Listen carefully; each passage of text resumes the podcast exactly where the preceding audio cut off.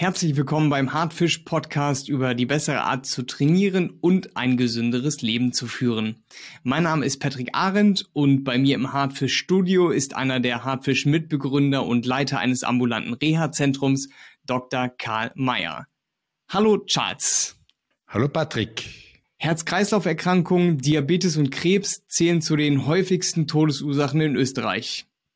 Diese sogenannten Volkskrankheiten betreffen einen großen Anteil der Bevölkerung und es werden jedes Jahr mehr. Schuld daran hat vor allem der heutige Lebensstil. Wenig Bewegung, schlechte Ernährung, viel Stress, erhöhter Konsum von Genussmitteln. Die Liste ist ziemlich lang. Wer diese schädlichen Alltagsgewohnheiten allerdings ablegt, der lebt länger, gesünder und besser. Mit diesem Appell möchten wir alle unsere Zuhörerinnen und Zuhörer herzlich willkommen heißen. Und in dieser ersten Podcast-Episode wollen wir die Inhalte der zukünftigen Episoden einmal vorstellen und uns näher mit der medizinischen Trainingstherapie auseinandersetzen. Charles, wem würdest du denn den Hartfisch-Podcast besonders ans Herz legen wollen? Ans Herz legen ist ein gutes Stichwort. Wir befassen uns nämlich in erster Linie mit Herz-Kreislauf-Erkrankungen sowie deren typischen Risikofaktoren, wie zum Beispiel Fettleibigkeit, Bluthochdruck, hohes Cholesterin, Diabetes und daraus resultierende Gefäßschäden. Diese Erkrankung betrifft letztendlich alle. Es ist eine Erkrankung, die natürlich mit dem Alter zunimmt und altersabhängig ist auch, aber das Alter ist etwas sehr Relatives. Die Ereignisse, die Folgen dieser Erkrankung sind glücklicherweise etwas rückläufig. Das liegt an der sehr gut ausgebauten Spitalsmedizin, aber immer noch sehr prominent. Wir werden aber nicht nur über die Krankheitsbilder an sich reden, sondern vor allem über die Möglichkeiten zur Prävention und Therapie. Also die Möglichkeit dieser auch sehr belastenden und schmerzreichen Entwicklungen entgegenzuwirken und somit Prävention zu betreiben, sind sehr groß. Das geht von der Alltagsbewegung über gezieltes Training, über Umstellung der Ernährungsgewohnheiten bis zur Aufnahme neuer Gewohnheiten, insbesondere zur Stressvermeidung. Wir werden Gespräche mit Patienten und ausgewählten Gästen führen, Sportlern, Sportmedizinern, Politikern, also Leuten vom Fach. Schwerpunkt unserer Podcast-Serie ist die medizinische Trainingstherapie. Medizinische Trainingstherapie ist ein sehr wirksames Heilmittel. Also nicht nur zur Vorbeugung, sondern auch zur Therapie von kardiometabolischen, sogenannten kardiometabolischen Erkrankungen kann Training eingesetzt werden. Was kann ich mir denn überhaupt unter dem Wort medizinische Trainingstherapie vorstellen, wenn ich das noch nie vorher gehört habe? Also medizinische Trainingstherapie ist ein ärztlich verordnetes gerätegestütztes oder auch nicht gerätegestütztes Training zur Behandlung von Erkrankungen. Sollte idealerweise bei schwerwiegenderen Erkrankungen unter ärztlicher oder physiotherapeutischer Aufsicht passieren oder im Auftrag eines Arztes mit einer Dosis, die der Arzt empfiehlt, passieren. Das Trainingsprogramm sollte individuell abgestimmt werden auf die, im Hinblick auf die Ausgangssituation und auf das Ziel des Trainings. Das Training sollte immer umfassen eine, einen Einfluss auf die relevanten trainierbaren motorischen Grundleistungsfähigkeiten, also auf Ausdauer, Kraft, Beweglichkeit und Koordination. Das alles stärkt das Zusammenspiel von Muskulatur, Nerven und Herz-Kreislauf-System. In der Kardiologie ist die medizinische Trainingstherapie ein ganz wichtiges Element der Rehabilitation und Sekundärprävention. Für Menschen, die akut oder chronisch am Herzen erkrankt sind, operiert wurden oder Lungenpatienten medizinische Trainingstherapie, die durchaus in der Rehabilitation auch entwickelt und erprobt wurde, sollte aber schon früher eingesetzt werden, bei Vorstufen dieser ernsten Erkrankungen oder wenn diese Erkrankungen gerade erst bei einer gesunden Untersuchung als beginnende Erkrankungen festgestellt wurden. Dazu gehört natürlich auch eine Ernährungsberatung und eine psychologische Betreuung in institutionellen äh, Rehabilitationszentren. Und äh, offensichtlich passiert da ganz viel in den Rehabilitationszentren.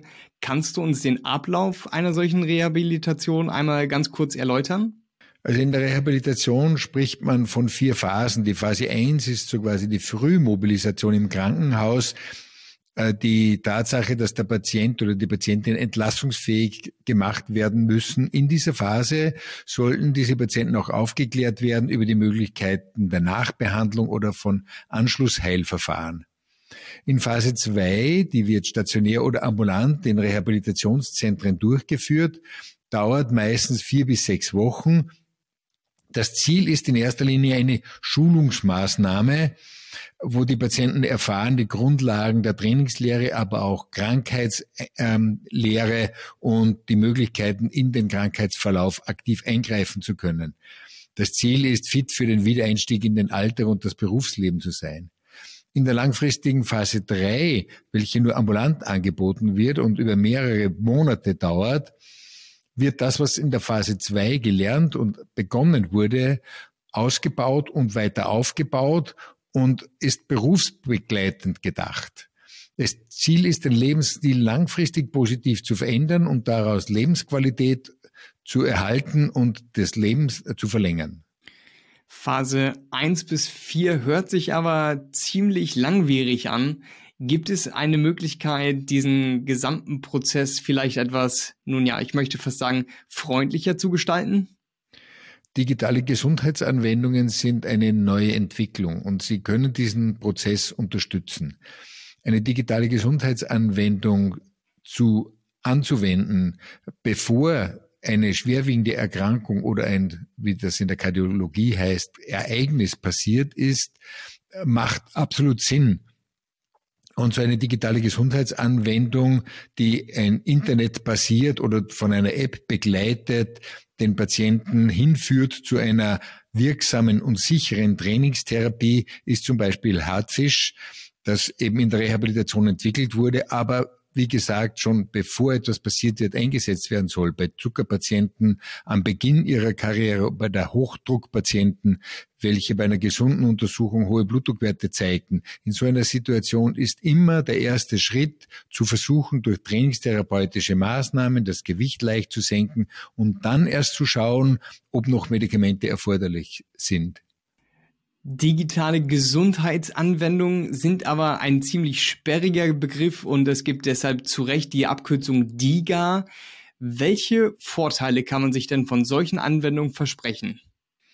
Also der Ausdruck DIGA kommt aus dem deutschen Sprachraum. In Deutschland gibt es digitale Gesundheitsanwendungen unter einer sogenannten DIGA-Verordnung.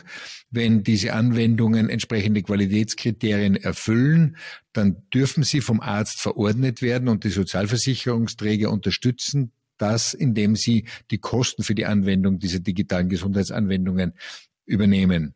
Telerehabilitation ist natürlich letztendlich das Gleiche, nur Telerehabilitation wird eingesetzt im Rahmen eines Rehabilitationsverfahrens. Vor allem dann in der Phase 4, wo das in Phase 2 und Phase 3 erarbeitete lebenslang weitergeführt werden soll.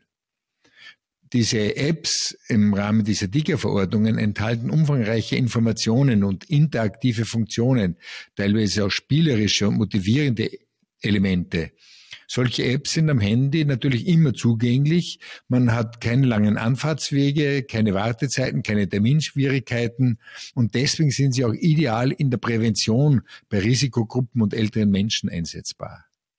Es gibt ja quasi ein ganzes Meer von solchen digitalen Gesundheitsanwendungen und eine spezielle App kennen wir hier sehr, sehr gut und äh, das ist die Hardfish-App die von dir mitentwickelt wurde. Kannst du uns etwas mehr darüber erzählen? Also das Hartfisch-Programm hilft bei der Umsetzung der medizinischen Trainingstherapie zur Vorbeugung, aber auch zur Behandlung von Herz-Kreislauf-Problemen. In der Entwicklung sind langjährige Erfahrungswerte mit eingeflossen.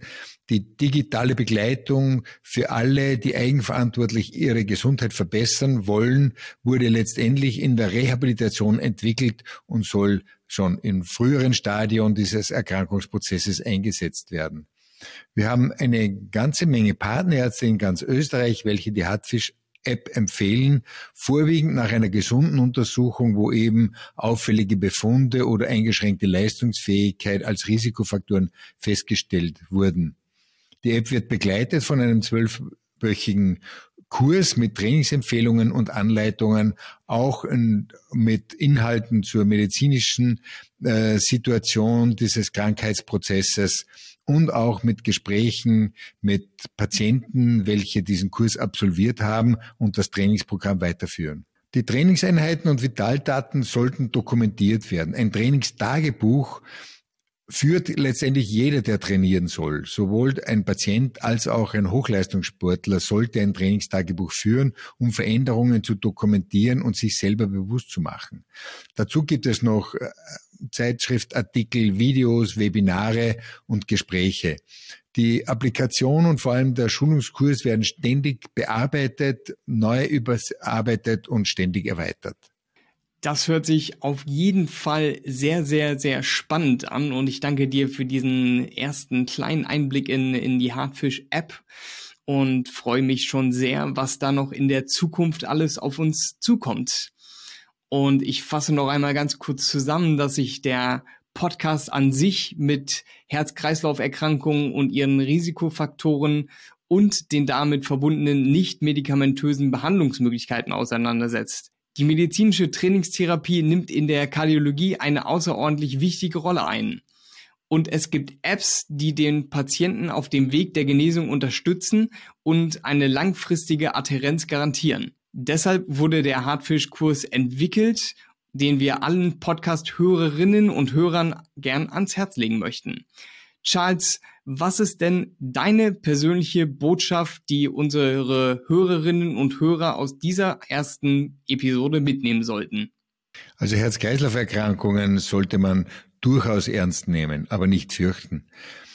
Jeder kann das Risiko eigenverantwortlich mindern. Training sollte dabei immer eine der ersten Maßnahmen sein und je besser dosiert die trainingstherapeutische Behandlung ist, desto effizienter ist diese. Digitale Anwendungen können dabei helfen, das Training in den Alltag zu integrieren.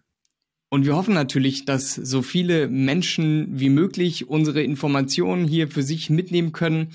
Und es gibt noch so viel mehr wertvolle Inhalte, die wir leicht verständlich für Sie aufbereiten werden. Stellen Sie sicher, dass Sie keine neuen Informationen verpassen und abonnieren Sie unseren Podcast auf YouTube oder wo auch immer Sie Ihren Podcast gerade hören. Wir bedanken uns für Ihre Zeit, dass Sie eingeschaltet haben und sagen bis zum nächsten Mal.